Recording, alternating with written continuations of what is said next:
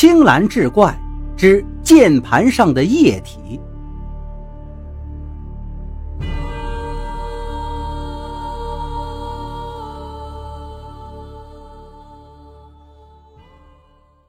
大刘从电池厂下岗后，一直琢磨着想搞个投资小、见效快的项目。儿子眼看要高考了，不准备点钱是不行的。这不，机会还真来了。大刘有个战友叫王大忠，在旧货市场做买卖。有一次喝酒的时候，王大忠听他提到了这件事儿，想了想，说道：“哥们儿，干脆呀，你弄些旧电脑，开个网吧不就得了？”大刘一听，连忙摇头：“那不行，不行，我只懂电池，哪懂电脑那玩意儿啊？再说了，开网吧赚的都是学生的钱，影响他们学习。”王大忠听了直摇头：“哎，想赚钱就不能畏首畏尾的。再说了，开网吧又不是搞什么高科技研究，你只要懂得基本操作就成。至于学生上网的事儿，你不开网吧，他们就不上了吗？他只能到别处去上啊。”这还不是一样？我现在能帮你搞到便宜的二手电脑，你家旁边就有两个学校啊，正所谓天时地利都有了，开个网吧呀，准能赚钱。大刘动心了，回家把这事儿一说，老婆虽然也有些犹豫，可一想眼前也找不到别的赚钱门路，最终就答应下来。但事先跟大刘讲好了，绝不能让自己儿子去碰这些电脑。儿子听了这个话，在旁边做了个鬼脸儿。就你们这些二手市场上淘来的破电脑，我还不乐意碰呢，一准儿老是死机。说干就干，大刘从王大忠那儿买了十台二手电脑，虽说样子有点旧，甚至键盘上的字母都有点模糊了，但价格确实是便宜到家了。网吧一开张，生意果然十分红火。周围学校的学生纷纷跑来上网，有时候不吃不喝，能在里头玩上十几个钟头。大刘的老婆看着这些学生没日没夜的在这里玩游戏聊天，真的有些不忍心。可要是不让这些学生来吧，网吧到哪赚钱呢？一想到自己儿子上大学的费用，他也只能这样了。可就像儿子所说的，这些电脑到底是旧货，质量的确不行。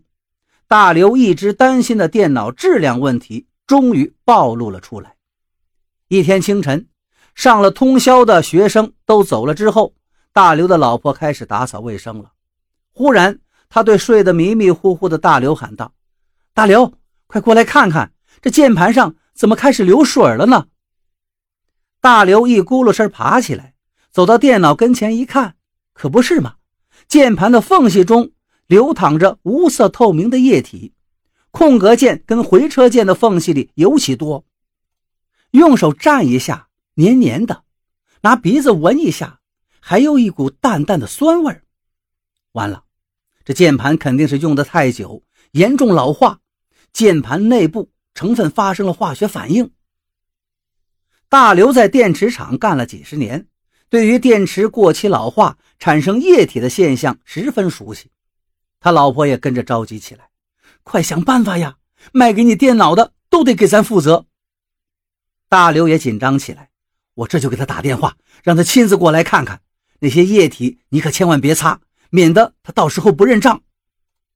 王大忠赶过来后，这儿看看那儿摸摸，又打开电脑测试了一番，最后说道：“键盘输入基本正常啊，至于这上面的液体究竟是什么？”我也不大清楚，回头我再查查资料吧。大刘的老婆站在旁边，担心地说道：“到底是便宜没好货，你可得赶紧帮我们修好。”一连过了几天，王大忠也没说明白这电脑出了什么故障，急得大刘一天给他打好几次电话。这天清晨，大刘又发现三台电脑的键盘上有液体出现，他再也忍不住了。决定亲自去找王大忠。到了旧货市场，王大忠对大刘说道：“刘哥呀，我做了这么些年生意，键盘上流水的事还真没遇见过。要不这样吧，咱俩上南郊秦老板的网吧去看看，你的那批电脑就是从他那儿淘汰下来的。”秦老板的网吧规模果然相当大，全是崭新的液晶显示器。大刘跟王大忠正四处打量呢，一个管理员走过来问道：“请问你们是找人还是要上网？”王大忠赶紧道：“我找你们秦老板。”“呃，对不起，秦老板上省里办事去了，你们改天再来吧。”王大忠刚想说有重要事情，网吧管理员就转身走了。王大忠想跟大刘商量一下，改天再来，可一回头，却见大刘正愣愣地站在那儿。忽然把袖子一挽，握紧拳头，朝网吧管理员的身后冲了过去，边跑嘴里还骂道：“你个龟儿子，竟敢糊弄老子！”王大忠一看情形不对，赶紧过来拉住大刘。他知道大刘的脾气，他一般不发火，真发起火来可了不得。那个网吧管理员瘦瘦弱弱的，哪能挨得起大刘的拳头啊？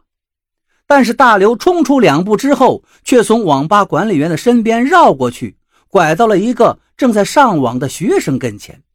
王大忠赶紧也追过去一看，嘿，这学生不正是大刘的儿子吗？他是住校的呀，怎么会跑到这儿来了？